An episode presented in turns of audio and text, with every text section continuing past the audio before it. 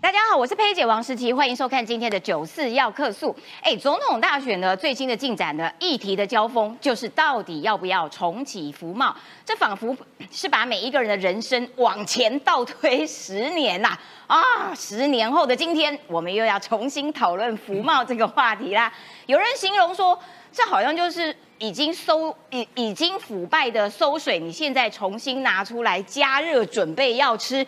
这合理吗？但是看起来 蓝白阵营现在都是支持要重启福报的，看起来蓝白要透过这个议题互相抢票，意图十分的明显。也因为蓝白互相抢票呢，看得出来柯文哲哇，现在信心大爆棚啊，已经开始封官加爵。哎，你当新闻局长，哎，你当法务部长，而且他说行政院长我都已经想好了，只是现在不告诉你而已。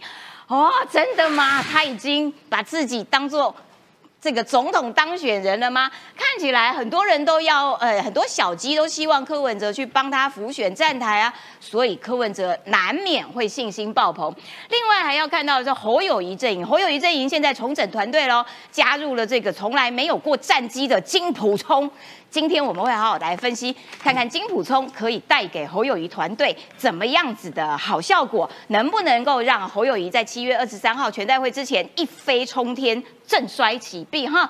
好，另外我们还要看到，哎，现在传出赖清德可能八月份的时候。会这个过境美国，那么跟美国之间的互信啦、经济合作等等啦，可能都会有双方这个互动以及这个沟通，是不是真的呢？待会也会好好的来分析。那如果赖清德八月的时候要访美，那请问侯友谊呢？他要跟美国人讲些什么？今天这个我们也会有这个跑国民党非常资深的记者来跟大家做分析。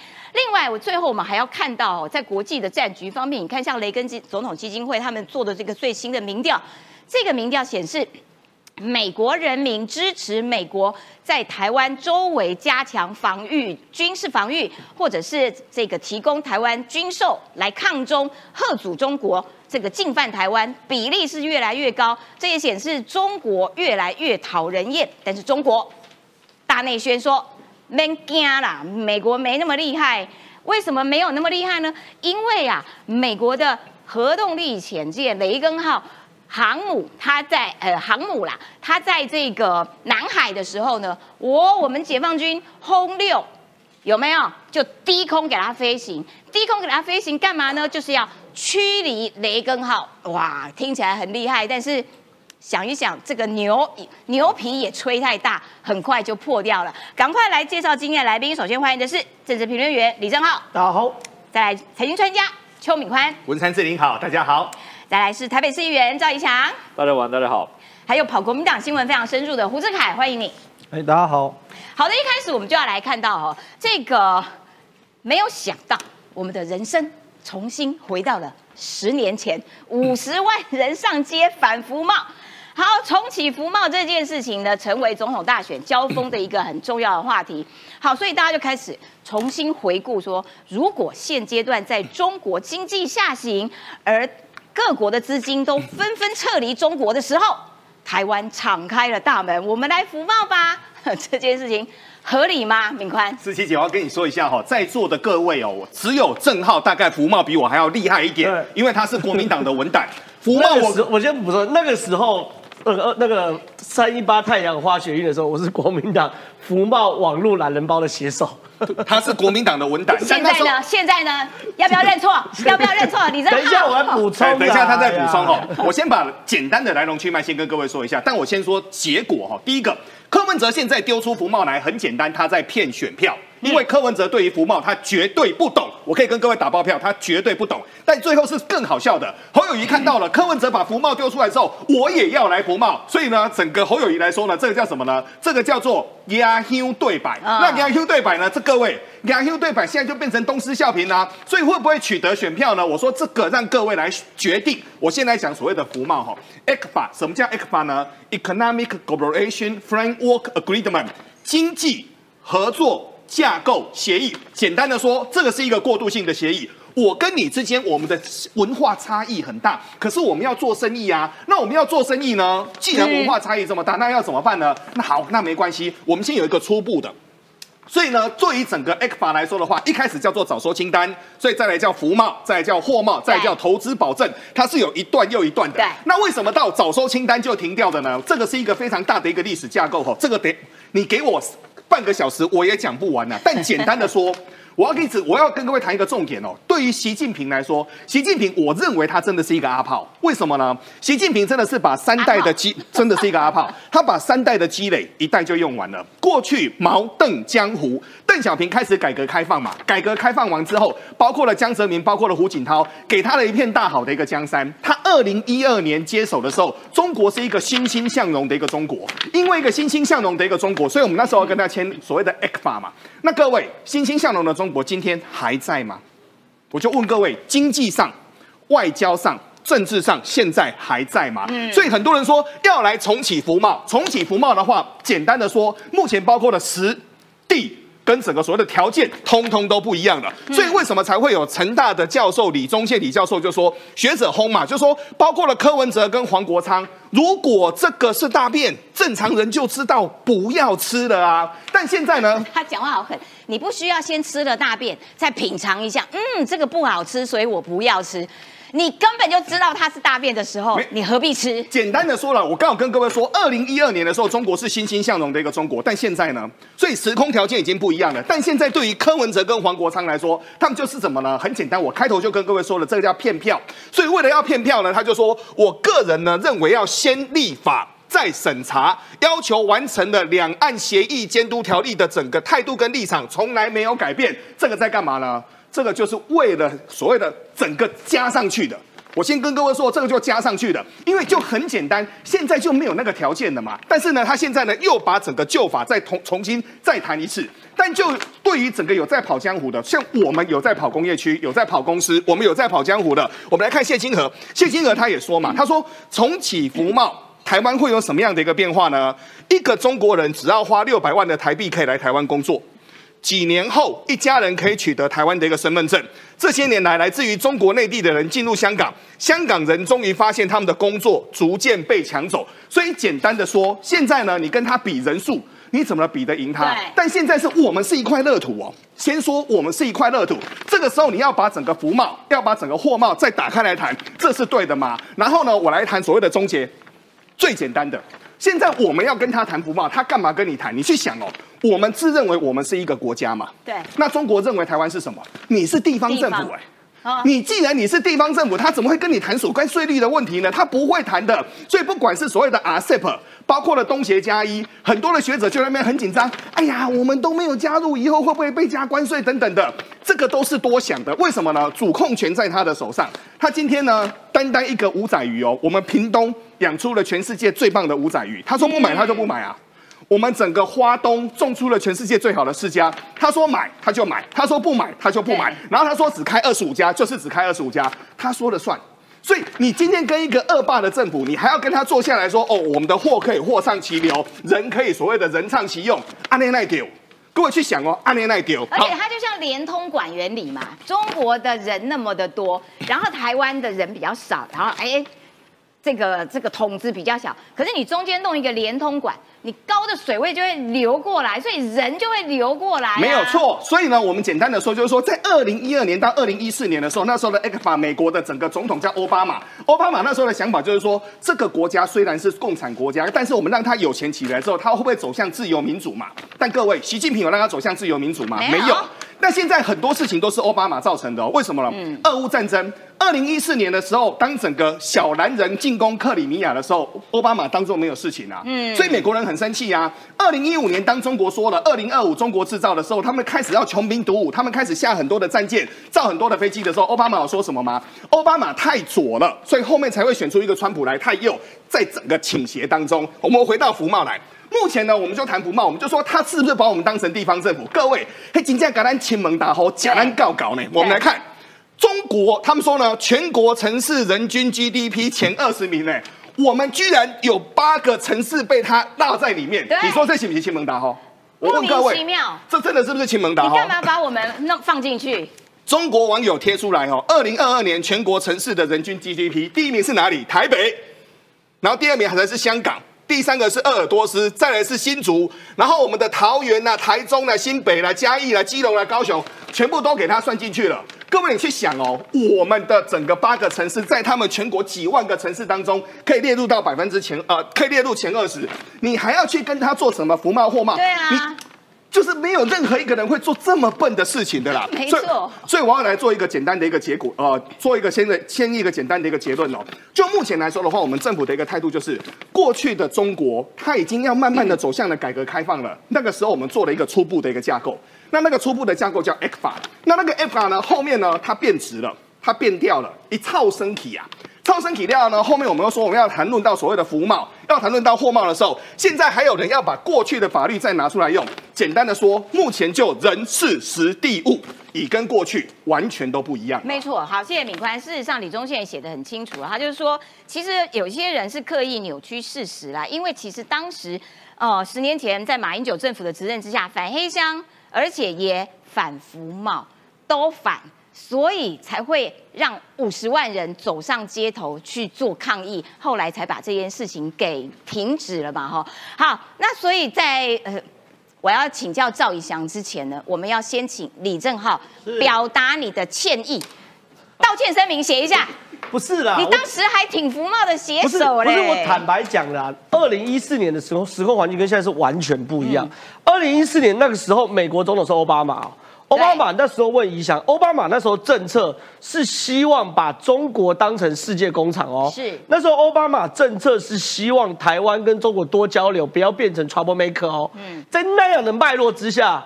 服贸都被台湾人推翻了，我坦白讲，这是很务实的。那个时候，其实美国整个政策对于中国来说是呃，对于中国来说是世界工厂。现在美国政策是非红供应链嘛，嗯，是离岸制造，哎、从离岸制造变有岸制造嘛。你要是友好的离岸，我才会给你制造嘛。嗯，可在那个脉络之下，服贸都被推翻了。对，此时此刻，我们台湾怎么可能跟中国经济绑在一起？没错，你二零一四年的我那时候我认为说，其实坦白讲，整个美中台的关系跟现在是完全不一样哎。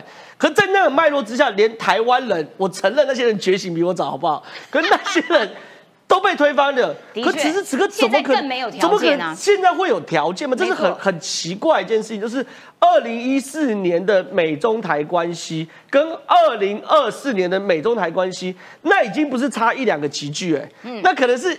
三百六十度转了两圈，又再转两圈的那个集聚，然后这时候柯文哲跟侯友谊主张台湾的经济跟中国经济变成命运共同体，真是真是佛心来的。这是没有辩论空间的、哎 你懂我意思吗？为什么台湾要自己当当这个这个佛心去接纳整个大中国？你知道这是没有辩论空间的、那时候美国跟中国贸易多频繁，欧洲跟中国贸易多频繁，对对不对？很可是那时候台湾人很很很很紧张嘛，担心因为这个人被签下来之后可能会等等等，所以说确实啦，二零一四年的时候有一批人哦、嗯真的目光很远，真的看到这边比我们远，对不对？对可是你们也不用吓我，二零一四年你们还不是支持柯文哲？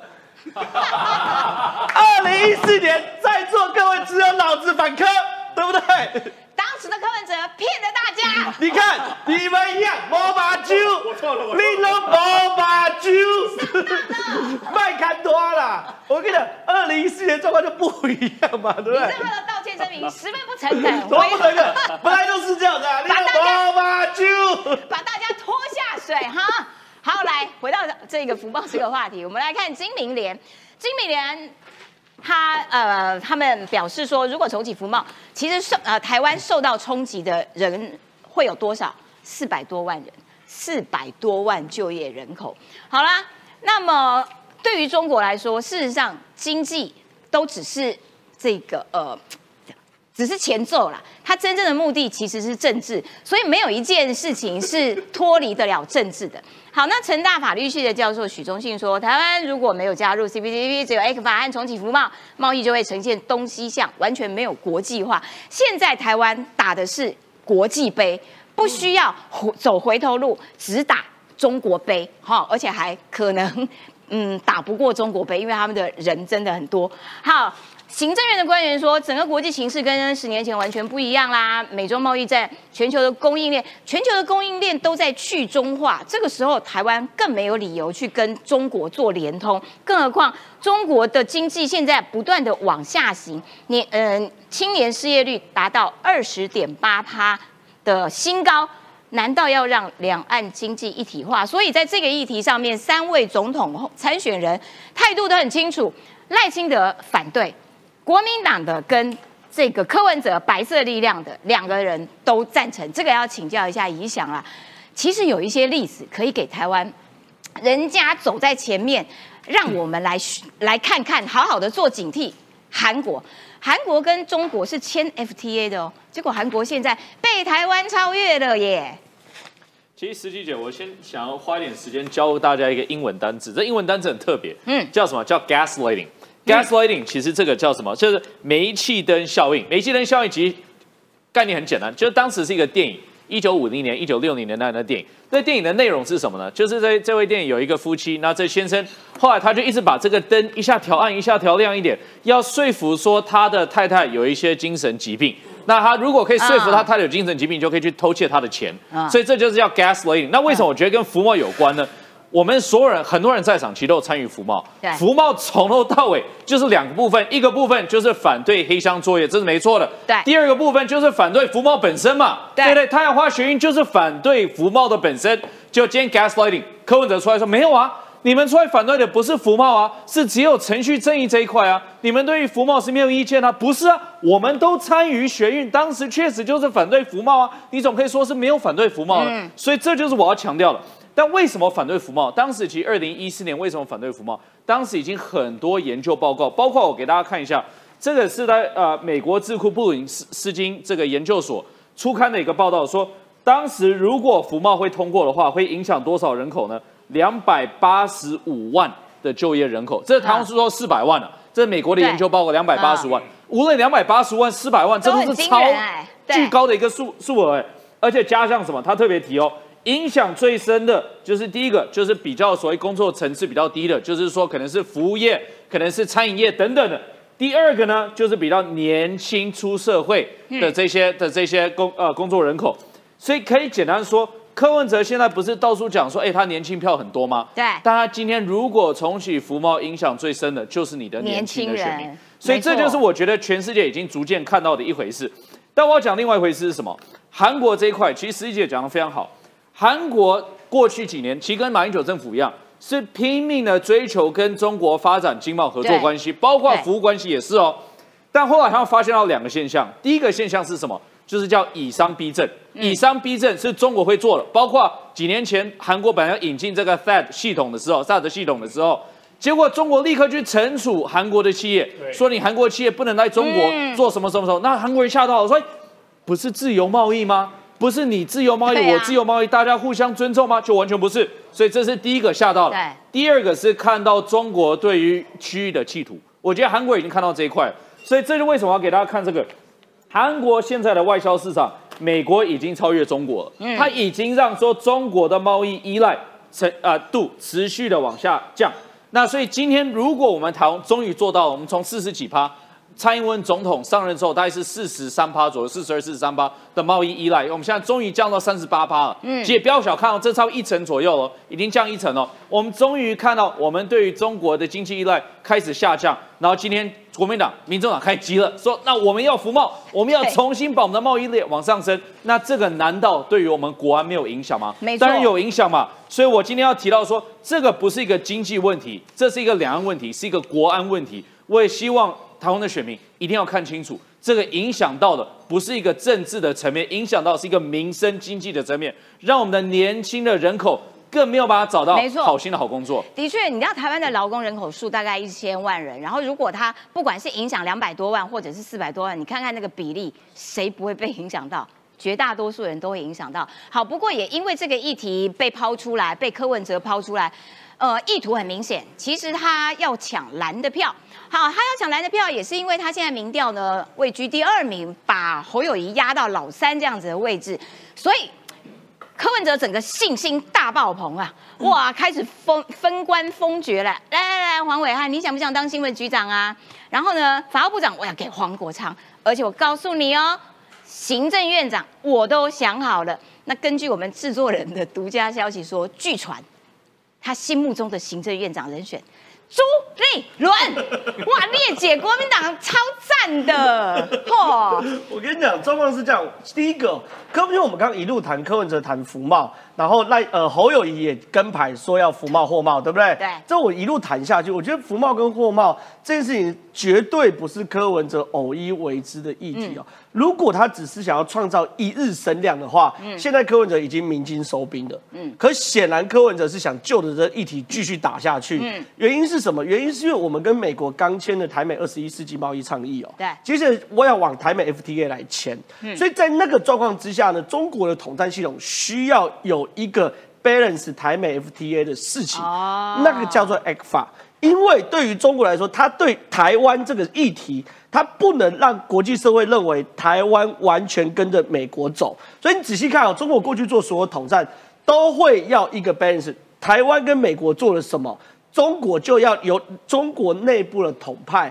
或是青蓝的系统跟中国做什么事情，所以柯文哲就顺势扮演了这个角色，没有错，没有错。然后这也符合了说啊，我就说大国等距，等距有没有？对，没有错。所以说，其实哦，我们在二月初的时候，台美签了呃哎二十一世纪贸易架构之后，我认为中国统战系统一定开始动起来。在这样的架构之下，能够对抗就是 X 法。嗯，在 X 法下面只架构四个议题哦，呃，争端解决机制。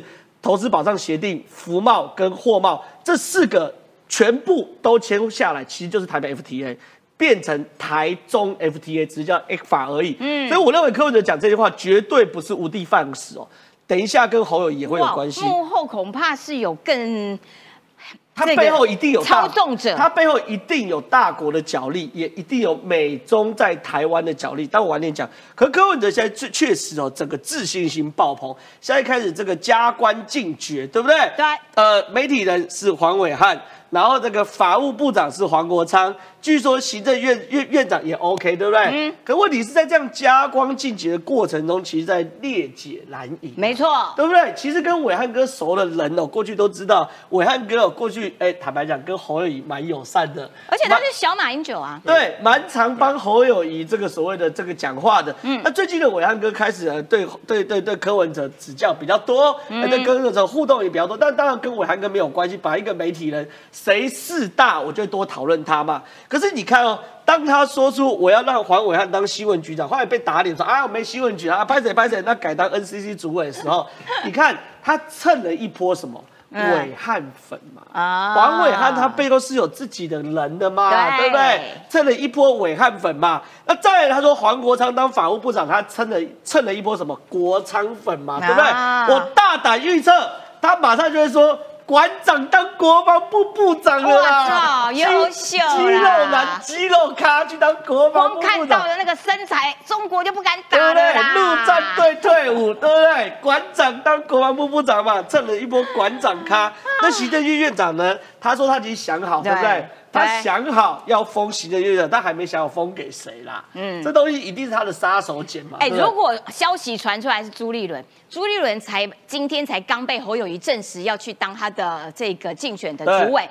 那这样子就是整个被裂解，国民党就哇拆两半呢。那周玉文双子座嘛，对不对？哦，说的也是，也跟李正浩一样，双子座嘛，拆两半，拆两半。双子座本来就有两半，好不好？不是拆两半，好不好？我跟你报告一下。好，那周玉文是这样。那再来呢？这个柯文哲你可以看到，他对区域立委非常非常友善哦。对，因为像中正万华，他很清楚嘛，我就直接压虞美人了嘛。对，美人姐背后也有这个美人粉，对不对？对，美人姐她一定有，她美人粉很多呢。他当然有能量啊，因为他长期主持一些婆婆妈妈的节目嘛，对不对？所以那个节那些婆妈票是政治上所穿透不到的，对对不对？对所以说，确实我坦白讲，你把虞美人放在中正万华区，他的票可能没有很多，一万、一万五、两万了不起。那放在全台湾，哦，那就有了哦，哦有咯对不对？对，十几二十万票，二三十万票绝对有嘛。嗯，如果二三十万票民调就是一趴，嗯，哦，其实很难哦。你做任何事情可以拿一趴的民调是不容易的，厉害哦是不容易，不容易。好，那再来。所以蓝小鸡当然要去蹭呐、对啊，谢那个游淑慧啊，对不对？已经喊了这么多，你看啊柯文哲二十六号被问到是否愿意帮国民党立委站台，游淑慧站台，柯文哲当然表态可以啦，可以帮忙啦。昨天高嘉瑜不就在我身边了？哇，游淑慧爽喊呐、对我当然需要四方英雄好汉来帮忙了。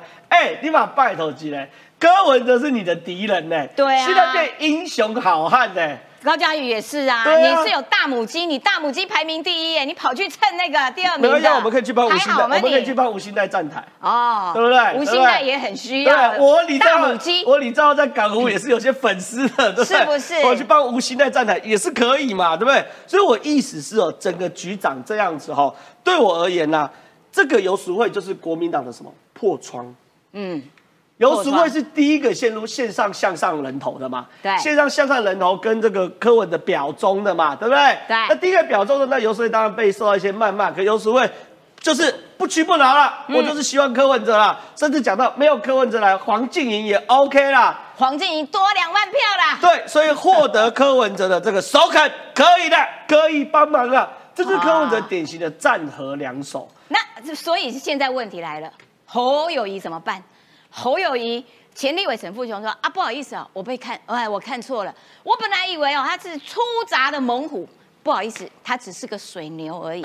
但是侯友谊呢，呃，他也努力的想方设法。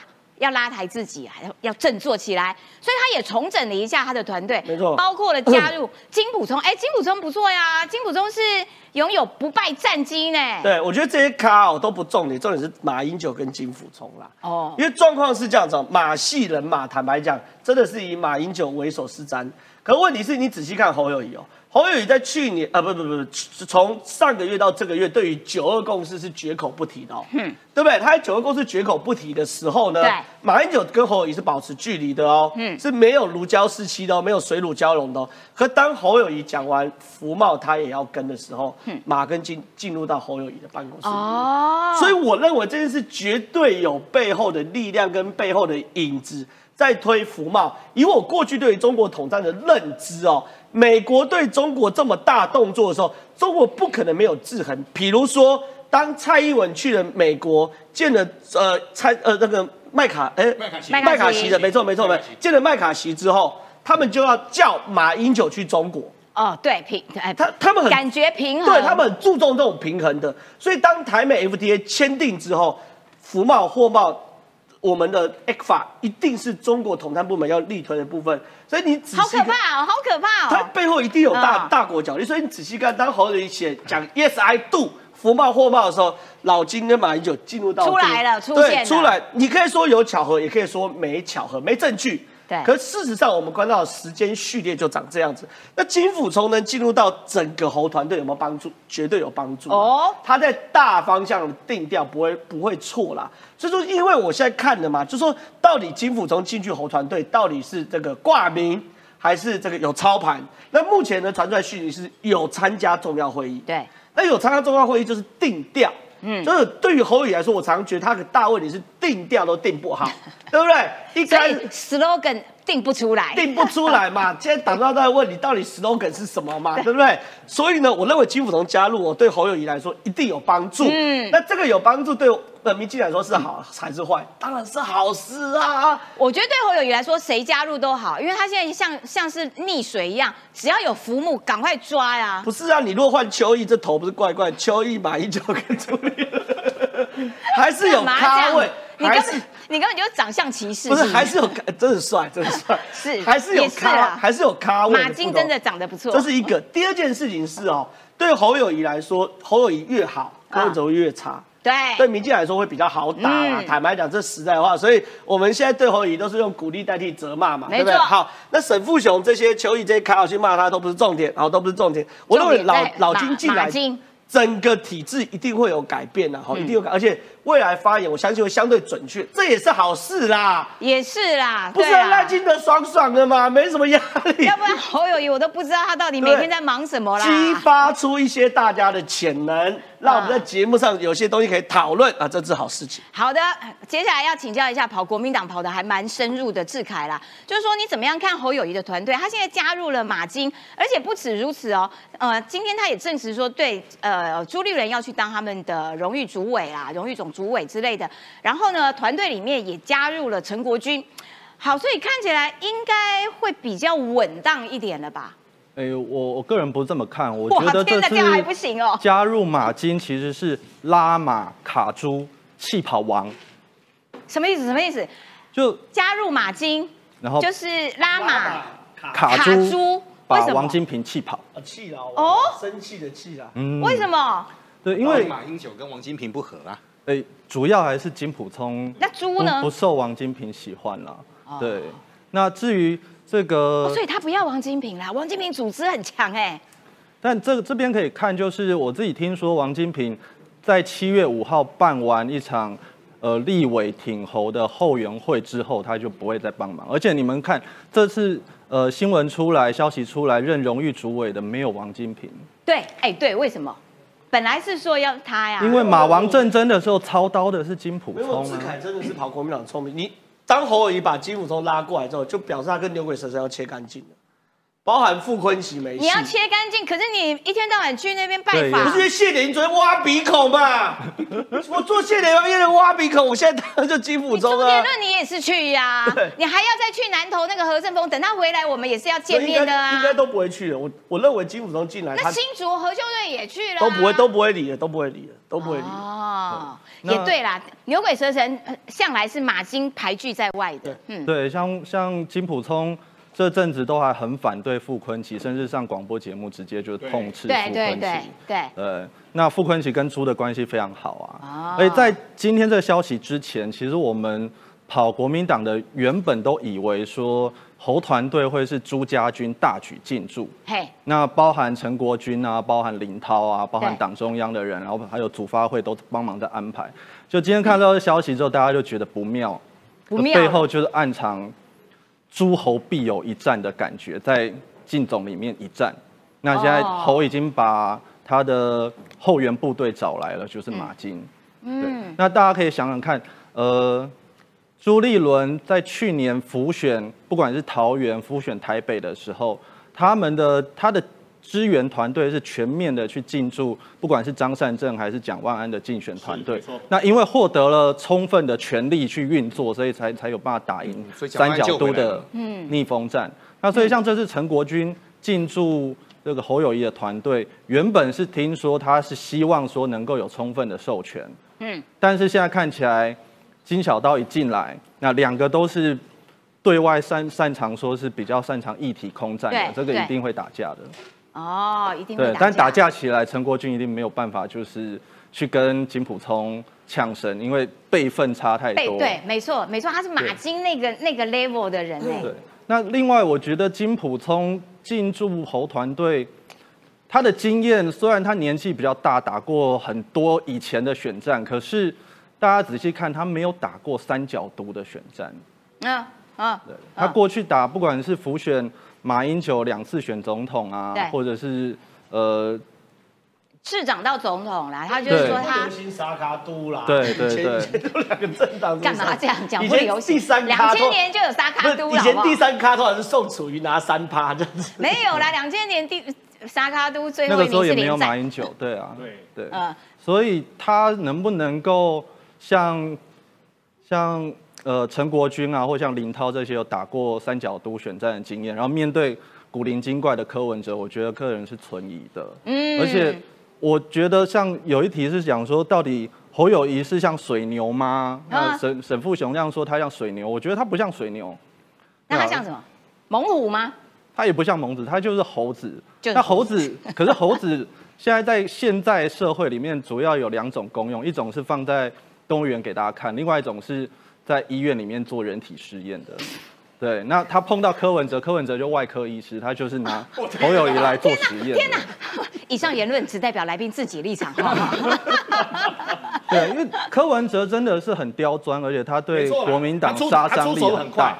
他出手很快，因为他就是不计代价的，我只要有声量就好了，好声量坏声量我都不 care。对，那所以像水牛他是很勤奋的。对。那可是侯友谊他现在最需要帮助的人，就是其实是郭台铭跟韩国瑜。对。像郭台铭在五月二十二号，他那个时候征召失利，然后去去日本散心。二十二号回来那一天，其实国民党很多立委都去接机。对。其实那是一个机会，侯友谊应该很勤奋的去机场接机。那或者是像张善政那样子，很勤奋的去三顾茅庐、求以胜，像去年的选战那样子。可是侯友谊没有。对。所以我觉得他这部分不够勤奋。而且他跟韩的部分也是，韩是。六月十六号的时候，他在台中办一个生日的对寿宴，寿宴对，其实那也是一个机会，侯友谊可以去，嗯而且当天还留一个空格，大家我都有遐想说，到底谁要去，谁要去，结果后面也不了了之啊。对，所以从这些角度来看，侯友谊是不是真的像水牛那么勤奋？我觉得有点侮辱水牛，也侮辱 侮辱了水牛。对，尤其坤院长这样子。对，的确啦，这个邱毅其实也有讲到，说国民党本来要强推七月二号侯韩同台，结果韩不出席，传出侯根本没邀请，侯透过媒体方法给对方制造压力，形成道德绑架，却不采取行动，等待对方自己贴过来，乖乖顺从的为自己所用。但是韩国瑜干嘛要乖乖的贴过来为你侯友谊所用？这的确是一个大问题。然后呢，到呃看起来。侯友谊团队这个重组之后，按照志凯的讲法是说，嗯，是要跟这些国民党口中所谓的牛鬼蛇神看起来有一些保持的距离。但是我的疑问是说，因为金普聪哦，也是属于比较上一辈的人了。我的意思说，就是说我觉得很很烦呐，一直在复古，是干嘛？一天到晚都在复古。马跟金他们打的选战哦，其实就是稳当型的选战。就是大家都你好我好大家好，不要给我乱动，有没有？当时他们的对手是蔡英文，二零一二年、二零一哎对，都是蔡英文的时候。那蔡英文也是一个稳当当的团队，也就是说他不会有一些萨卡都或者是一些变数出现。好，那所以现在的状况是萨卡都，而且那个变数就是柯文哲。柯文哲每天给你跳痛的时候，是不是适合用一种？复古的方式 去打选战，去帮马英九这种稳当当的人打选战，我觉得的确，嗯，还要再还要再看看，还要再观察。倒是，呃，现在传出来说赖清德可能八月份的时候，呃，会去参加这个巴拉圭总统就职的典礼，然后所以必须经过美国。那经过美国这个很重要啊，而且他是总统候选人嘛，所以跟美方的这些互动也会被大家用放大镜来检视。这个部分，敏宽。你有什么样子的消息？就是说，那所以美国人跟赖清德之间大概会谈哪些东西？我们如果去谈过去三个月的过程当中哦，其实赖清德也不是说没有经历过挑战，或者是经历到冲击哦。这次的 Me Too 事件大家都还记得吗？旁边还有一个受害者嘞。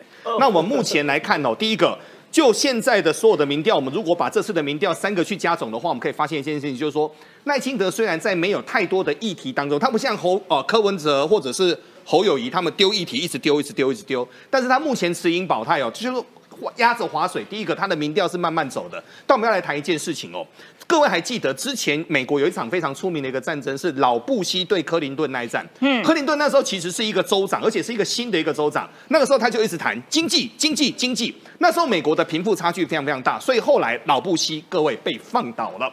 所以目前就整个虽然赖清德是民调领先哦，但请各位一定要记得。目前来看的话，还是有一些变数的，所以我们还是要请赖清德、赖布现在要留意到整个经济的一个议题哦。但目前这个经济议题呢，很多人很担心的时候，其实赖布他也已经出招了。我们来看哦，现在就台湾来说的话，台湾的社会也比较倾斜。我们去年台湾的上市上柜公司赚了四兆。我们目前国家政府的一年的一个支出大概在两兆八千亿左右，所以我认为哦，真的赖清德这次的补助大学生这个案子是非常非常好的。为什么呢？我们让全国的需要去读书的大学生通通来读书。十七姐，各位花多少钱你知道吗？一百三十亿到一百五十亿啊，这不是太大的钱啊。我们现在全民的六千块，因为我们过去的整个税有超收嘛，我们有超增嘛，我们超增，我们把超增的钱还钱于民。我所以我们说大概发了大概接近两千多亿出去，就六千嘛，全台湾都发，全台湾都发，即使是外国人都发哦。我有一个外国的工程师朋友，一群人有一次我们在吃饭，他们就说：“哎，我们在台湾缴税缴一缴，你们居然还退钱给我们呢？他们在美国没看过哎。”所以，我们目前来看的话，哦，经济问题当然我们台湾现在还是有一些小风小雨，但就目前来说的话，我们还是要跟各位谈一句话：我们在过去呢五年来，我们慢慢的从中国撤退。我们把一些高科技的产品卖到美国去。我们事实的状况是，台湾的经济状况其实全亚洲现在都有房地产的问题，因为这一波的整个利率往上涨，但我们台湾也是还挺住哦。所以就目前来说的话，经济问题很重要。那我认为赖布他也有在慢慢的在出招当中，虽然没有像整个柯文哲那么花俏，但整个民调稳健上来当中，我认为全国的人都会看得到的。的确啦，而且呢，呃，透过跟美方的直接接触，其实取得这个。加强信赖感，其实这件事也非常重要。我们来看一下决战倒数两百天，其实赖清德阵营哦做了就是按部就班，各个领域各个方面都在不断的往前一小步一小步的推进。譬如说陆战啊，这个信赖台湾之友会全国布点，而且前两天就是在新北市嘛，哈，百工百业后援会啦等等的。然后呢，空战的部分，空战我觉得它。还不错啦，就是有一些小创意哈，然后透过这个 YT 啦，然后 IG 啦、Twitter 啊，然后等等的，就是还有 Line It 这些平台，分不同的目标族群，五管齐下。然后呢，也推出了募款小物，哎，穿了一个这个外套，哎，Team Taiwan 还不错，蛮帅气的，而且很多人有注意到，哦，赖富的发型有没有？有打薄，没有那么厚，夏天比较清爽。这样比较好看，嚯，更加帅气，有没有？好，那所以我要请再请教一下志凯，那你看赖清德，他现在民调上面普遍来说都是第一名，然后他也要这个呃过境美国，然后呢也按部就班，空战的、陆战的都一步一步的慢慢往前推进。那所以侯友谊呢，他什么时候要访美？他的这些什么空战啦、陆战都完全还没看到哎。哦，我我先讲他访美的部分。那我的了解是，他会跟在赖清德后面，差不多八月底九月初的时候访美。那那一段时间刚好是美国国会开议的前夕和初期。那那个时候，美国的国会议员原本都在自己的选区在跑通啊，可是那段开会前的时候就已经回到国会山庄去了。那那个时候，侯友谊去访问呃的这些。国会议员啊，或者美国官员也都比较好访问，而且那个时候是开议前夕，所以也还不是很忙，比较有时间可以接见。那另外再来就是说，跟在赖清德后面有个好处，就是看赖清德接受，呃，在访美的时候，美方给他规格是怎么样，他可以跟美方，呃，国民党可以跟美方要求说，看可不可以比照类似的套装行程来办理，然后不要输赖清德太多。哦，对，因为这个他去访美一定是会被比较的。哎，他就是循着赖清德的步伐，我觉得他很喜习惯，很喜欢当跟随者。福茂他也是跟随柯文哲，然后访美也是跟随赖清德。哎，你都没有一点开创性吗？侯友谊就一直当老二啊。他访美也还是会有一些跟赖清德不一样的，就是他会跟很多比较亲国民党的侨胞华侨一起。大合照，然后大造势啊，那个谁没有传统？连柯文哲都嘛有啊，对不对？好，这是那另外就是要补充一下，就是呃，刚刚有有提到，就是柯文哲有抛出一个风向球，说他已经找好行政院长。对，那这个事情其实刚好昨天跟一个国民党还蛮高层的人士，就仅次于。朱立伦的高层人士聊到这个事情，仅次于朱立伦的高层人士，也就是会跟上帝祷告那一位嘛。他直接就说这个就是在列解蓝营，而且过程中他对侯友呃，他对那个柯文哲非常的不满。嗯，他觉得柯文哲现在这时间点讲这个是完全没有要蓝白合作的意思。他觉得他没有合。对，他觉得柯文哲目现阶段是跟国民党全面的开战。嗯，那尽管。说找朱立伦当行政院长，背后可能是考量到选后的国会合作，因为目前估算是蓝绿可能大概都各拿五十席上下，那剩下的十多席有可能是是柯文哲、民众党拿拿拿一些，那所以跟民众党合作的话才会过半，那这个过半对国民党来说是很重要的。对，因为一旦过半，他们第一件事情就可以把党产条例给废掉，那党产就会回来了。他们着急的是党产条例啊！对，而且这个这个国家这么多的事情，国民党只关心他的党产。大楼里面没有卫生纸可以用哎，据传卫生纸要用领的。好，对这个我再我再爆个料，真的很 low 哎！我再爆个料，今天他们刚刚十一点的时候办一个这个干部共事营，他们办在十二楼的大礼堂堂，结果冷气坏了，全部人热翻。天哪，天哪，怎么那么可怜呐？所以所以国民党要好好听一下经济这样子，对。哦，所以这就是国民党的格局啦，眼中只有自己，完全没有国家。哦天哪！谢谢志凯今天爆这么多的料。好，那所以这个看看他们的秘书长会不会晚上再 再跟这个这个这个上帝祷个告，赶快让我们冷气恢复。哈，这种天气，今天一大早起来，清晨就已经到三十五度，真的很热。好，接下来要来请宜翔，就雷根总统基金会他们在做民调，这是一个最新的民调，最新的民调显示呢。过半五十六趴的美国人挺美军加强一些军售台湾或者是军事的部署，来阻止中国侵犯台湾。然后呢，这个时候中国说别惊了哈，不用怕。你看我们的轰六一个飞机可以低空驱离人家的航母哦，真的假的？这。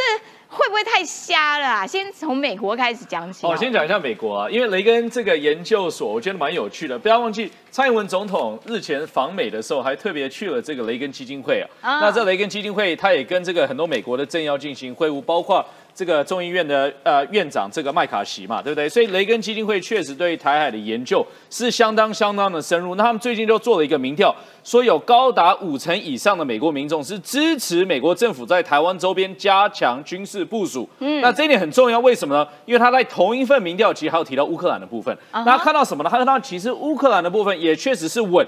但是比较少的共和党的人士支持乌克兰的状况，反而是比较多的共和党人士是支持要维护台海的一个和平跟稳定。所以可以看得出，说台湾这个议题是两党均有共识的，说一定要全力来保护台湾，要确保台海的问题不会持续的扩展哈。那其实事实上，雷根智库做的这个民调也只是其中之一。我记得去年的时候，去年八月。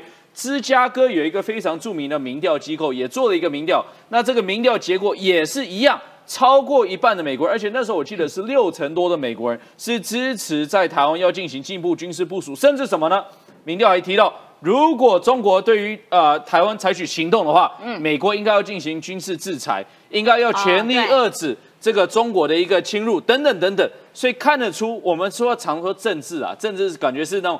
政府跟政府之间，但是其实对于台海的稳定，是美国的民众也是支持的。而且我觉得，其实全球局势都已经这么清楚了，为什么呃柯文哲、国民党还有中国都看不清楚？就全球就是在共同抗中嘛，这还需要你等距吗？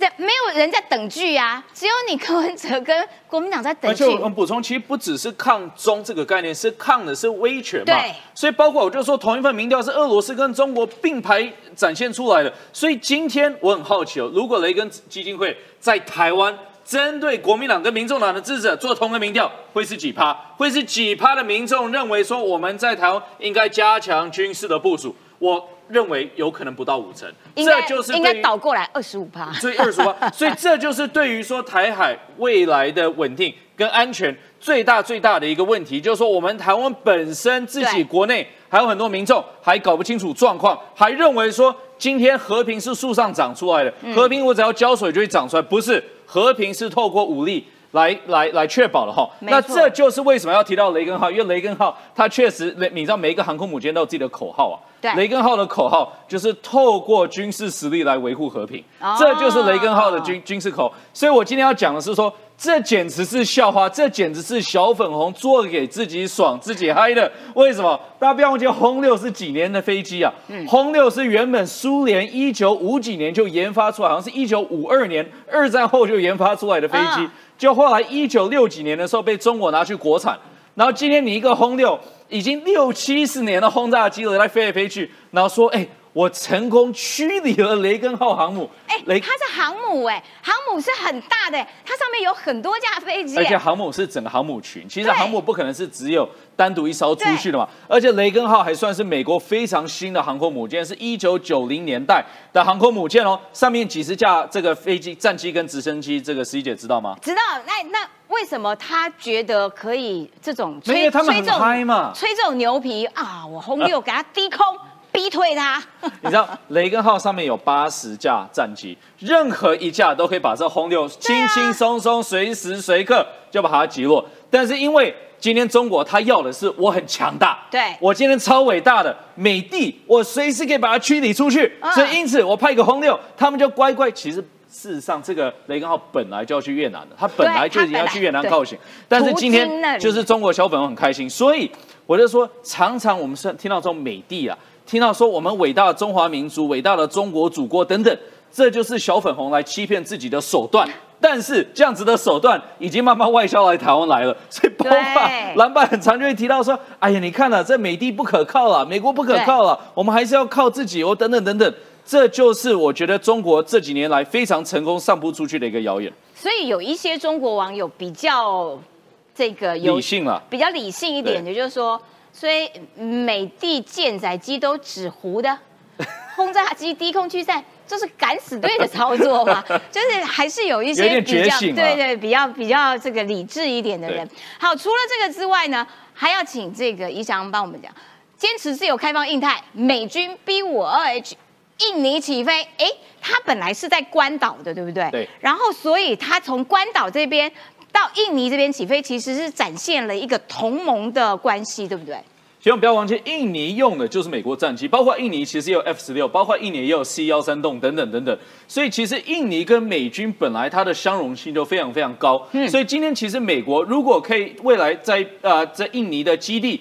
可以去就是部署它相关的一些军事战力，包括它 B 五二的话，这个当然对维护区域安全是有正面贡献。但是我觉得最主要是什么？最主要是印尼的政治情势，因为印尼做出这样的选择，我必须说这是不简单的一件事情。印尼传统来说就是靠中国投资，对，靠中国观光等等等等。但今天他们做了一个价值选择，说不行，我们是理念相近国家，我们是全世界最多人口的回教国家，也是最多人口的这个民族国家之一。所以，因此呢，他们选择说，我们要跟民族阵线靠在一起，让美国的这样子的一个轰炸机跟美国的军事设施，可以多多的部署，多多的利用在印尼的相关的一些基地。嗯，了解。那这个嘞？那这当然更是了。其实这个我就说，这个才是重大的军事发展，因为菲律宾从建国以来，事实上它是没有任何潜舰，它潜舰数量是零，它连 对不起。他连在南海这样子的一个小型的巡逻舰都已经快维护不了了，嗯，所以因此他现在决定说他要砸重金哦。现在目前是说可能是十二点五亿到十八亿美金去创去去创建一个潜潜舰部队。那他现在目前大概是两艘了，不要忘记我们现在国内也在也在创建嘛，对不对？也在创建中。对我才不呃前几天我才访问了我们潜舰国造的那个台船董事长。我跟你讲，我觉得好感动，超厉害！我们可以自己做潜舰哎，而且他们是要从法国买，我们是自己来建哈。那法国当然这个也是一个重大的进展了，就是说法国愿意出售，菲律宾愿意花这笔钱去买。菲律宾真的军事预算是非常低的一个国家，他愿意砸重本去买，就代表说他看到这样的威胁。我就看到一个美国军事评论家，他写的非常好，因为人家问说这到底是针对中国，他就说你就问一个简单问题。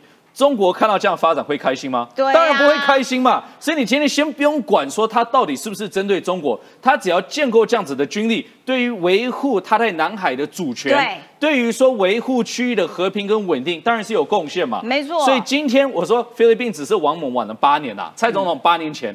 在这个潜舰国国国产国造已经开始了，包括我们有八艘的潜舰，未来都是要陆续的有进展当中。那菲律宾现在跟上了，那菲律宾之外呢，其实马来西亚也是一样。对，所以南海这边其实都有连连起来印太地区了。然后这个东西也蛮好笑的，就是说菲律宾为了这个维护他们自己的这个主权，所以呢，在仁爱礁的军舰上面，因为他们那个那个马德雷马德雷三号，然后在那个地方。中国的海警船啊，就一直打，就是不给他们进行补给。结果他们弄了一张照片，Oh my god！他们在甲板上面吃大餐哦。这其实我坦白说，中国就彻底看不起菲律宾了。他觉得菲律宾怎么有战力？对不对？菲律宾怎么的？他他的这个军舰也可以到这个这个这个仁爱礁上。所以因此，我觉得这一点上就是显示中国完全看不起菲律宾军力。但是菲律宾真的是快速变化当中，最后要补充一个重点。这重点是什么？未来它有一个潜舰基地，这潜舰基地会在卢勋岛。那卢勋岛的这个接近南海这样子的一个西侧。他建立这样子一个潜舰基地之后，现在都没有嘛，对不对？嗯。未来现在已经传出说，有可能美国、有可能日本、有可能澳洲的潜舰就可以把这个基地作为一个补给站了。哦。那所以这个才我要讲的重点，不是只有潜舰的本身，还有潜舰的基地、潜舰的补给站。这就是菲律宾这几年做了一个价值选择，也这几年来决定要积极的贡献区域和平的一个具体展现。哦，了不起了不起！所以其实美国、日本、澳洲。菲律宾其实大家就连在一起了。对，好的，非常谢谢怡翔。接下来我们要来请郑浩，就说这两天呢，瓦格纳叛变这件事情啊，哇，人家是公主彻夜未眠，普丁是普俄罗斯是普丁彻夜未眠，半夜三点接电话，看看这个瓦格纳到底搞的是。到底在搞什么把戏啊？嗯，普丁睡不着觉啊，听说他不能睡觉，睡不着觉啊。听说这个瓦格纳即便撤军之后。普丁啊，还是非常非常的苦恼啊，因为呢，这是俄罗斯官方电视台节目中首次公布的普丁在克里姆林宫处理瓦格纳叛变事情的画面啊，显示什么东西呢？普丁二十四号整天都都在克里姆林一号宫工作，与很多领导人进行通话，一下打给这个白俄罗斯啊，一下打给谁啊？哎，你要挺我，不可以这样，你要帮忙啊，这样哎，出力起来哦。更有趣的事情是呢，这个画面呢。既然呢一直持续到凌晨三点，你看普丁还在工作，啊困没起，困没起，背上被刺了一刀，对当然睡不着，压力太大，被刺被刺。那目前呢，这个瓦瓦格纳佣兵的这个头儿叫普里格金哦，终于哦现身了，很有趣哦。他这个现身的画面，你仔细看是在一个街道的旁边，嗯，他并不是在办公室里面，嗯，对不对？然后在街道就在光天化日之下拍视频，表示什么？他的人生是自由的。哎呦，他不是被软禁的，对不对？可是这样的自由会维持很久吗？我跟你讲，他敢这样拍，我觉得他背后一定有什么什么我们不知道的事情，只是我们还没有被解密完。还有普里格金坦言，继续坚持下去就会造成大量的流血死亡。但这样的结果并非本意，所以我们就决定返回了啦。我们返回之后两个原因，一个呢是不要让俄罗斯人流血，嗯，第二个已经表达我们的抗议了。他说目标我就是针对那个国防部长还有参谋总长，对，所以其实某种程度我们是成功的。对，所以绍伊古跟格拉西莫夫的人头可能会真的被普丁借来一用。好，没关系，因为这看起来暂时落幕，对不对？对，南个当自强了，俄乌战争要结束还是要靠。乌克兰自己够力，现在呢，乌克兰或西方军援呢持续。第一个是这个挑战者二四的坦克抵达乌克兰东部的前线。这挑战者二四我一定要好好讲一下，因为呢，这个坦克被誉为这个地表上防御最强的坦克哦，是哦。因为状况是这样，因为坦克呢，其实它这个挑战者二四，它刚讲你仔细看，并没有特别厚，也没特别重。可问题是它为什么防御很强呢？因为它是采用所谓的复合性的装甲。嗯，复合性装甲就是说，一般来说，古早时候的概念就是说，我的钢板的越厚越好，越厚越好，越厚越好，越厚当然是越抗打击。对，可你很厚的时候呢，很重啊，很重，而且效果不见得比复合性好，灵活度会减低呀。对，除此之外，它的抗打击也不见得好。复合性装甲就是它有好几层，以挑战者二四来说，它一层是钢板，嗯，再是陶板。再来一个高密度的金属，第四层又是钢板，它把好几层的这个这个板子叠在一起，啊，因为每一个板子的金属特性不一样。我举例有第一层钢板，你穿进去就穿了，对不对？嗯。可第二层是陶板，对不对？大家有没有看过陶瓷是怎么碎的？陶瓷不会规则裂，陶瓷就像金属，你穿过去就是一个洞。对。可是陶瓷会像蜘蛛网一样，对，散出去。这个裂痕代表什么？力量的四散。哦，它在打下去的那个瞬间哦，那个力量会随着裂痕往周遭去去穿，像钢板的很硬，就是硬碰硬，它就了解。一个凹进去，所以它的力量没有四散，它把力道分散掉，对，减轻了。所以我们仔细看，很多防弹衣里面都是陶瓷的哦，原来如此，原来要加陶哦。然后再加上它有好几层，所以每一层每一层之间呢，它有间隙，间隙又会让力量往旁边散。啊，所以像挑战者二四哦，曾经在实战上一个坦克哦被围殴，被恐怖分子围殴，嗯，恐怖分子对着挑战者二四打了十几发 RPG，挑战者二四跑掉。十几发哦，很耐打，对，很耐打。哦。这是第一个，第二个，你仔细，它一一，因为这炮炮口没有，炮口一般来说我们有膛线炮跟线膛炮跟滑膛炮。嗯，线膛炮就是说这个炮膛里面这个里面有线圈，嗯，这个炮弹打出去它会转，嗯嗯，它会旋转，它会旋转过程中增加威力，增加威力，而且射的会比较远，可是成本很高嘛，嗯，所以现在大部分坦克都是滑膛炮，就里面没有线的，嗯，可是挑战者二十还是坚持用线膛炮。所以说，第一个成本很高，但是一一一定有好处哦。所以它又防御性强，然后它攻击力又强，威力又强。对，它实战上射，哇塞，实战上曾经击中距离五千五百公尺、五公里之外。的坦克实战上它有几五公里有多远呐？很远。你眼睛在那边，你看到五公里吗？我都很怀疑哦。比我家到三立还远哦，是真的。这个就是哎，打破带大点，住在台北是蛋黄区的女人，距离三立只有五公里。我跟你讲，讲的我都爱上他了。所以这是很厉害哈，这一块哈。另外一块呢，F 十六飞雪已经在丹麦受训，最快半年结业。再来呢，美国提供乌克兰五亿美金军援，里面有什么 M two A two 坦克、M two A one 坦克啦，这就是于将军一辈子爱的，一辈子最爱的。他梦想就是可以去开这个啦，M one A two 啦。对对对，所以说你看，俄乌战争这边结束之后，我认为马上就要结束了。结束之后，世界上的眼睛哦，就会放到中国部分。嗯，在跟中国对打的时候，那就会进入到基因素。我跟你讲，中国也吓死了，想说啊，糟糕了，俄罗斯没有在前面挡着了，他已经他已经从内部要开始慢慢瓦解了。接下来就是我中国了，对，那进入到中国就进入到极音速武器的时代哈。那第一个法国展出极音速战机的概念模型，长这样叫做剑鱼啦。哎，他很帅哎，看起来，但坦白很有未来感。对我而言，这种东西我都不愿意多讲，因为它是模型，对，它是模型，对，因为还没有做出来的。大概总而言之言总，这件也可以让大家知道说，欧洲各国，包含美国，甚至包含台湾，我我觉得未来是极音速的时代。嗯，我们去展望极音速。那极音速时代有三个概念：，一个极音速飞弹。第一个，第二个极音速飞机，第三个极音速的防空飞弹，嗯，这是最重要的嘛？对，先立于不败之地嘛，对不对？所以呢，以色列的拉斐尔公司，这拉斐尔公司很厉害啊。我们最有名的铁穹系统就是拉斐尔公司做的。嗯，以色列哦，因为旁边周遭都是恐怖分子，嗯，所以以色列跟这些恐怖分子对敌，他第一个要求是我自己不要受伤，嗯，因为以色列是个非常发达的国家嘛，对不对？对，所以以色列防空非常做的非常非常好。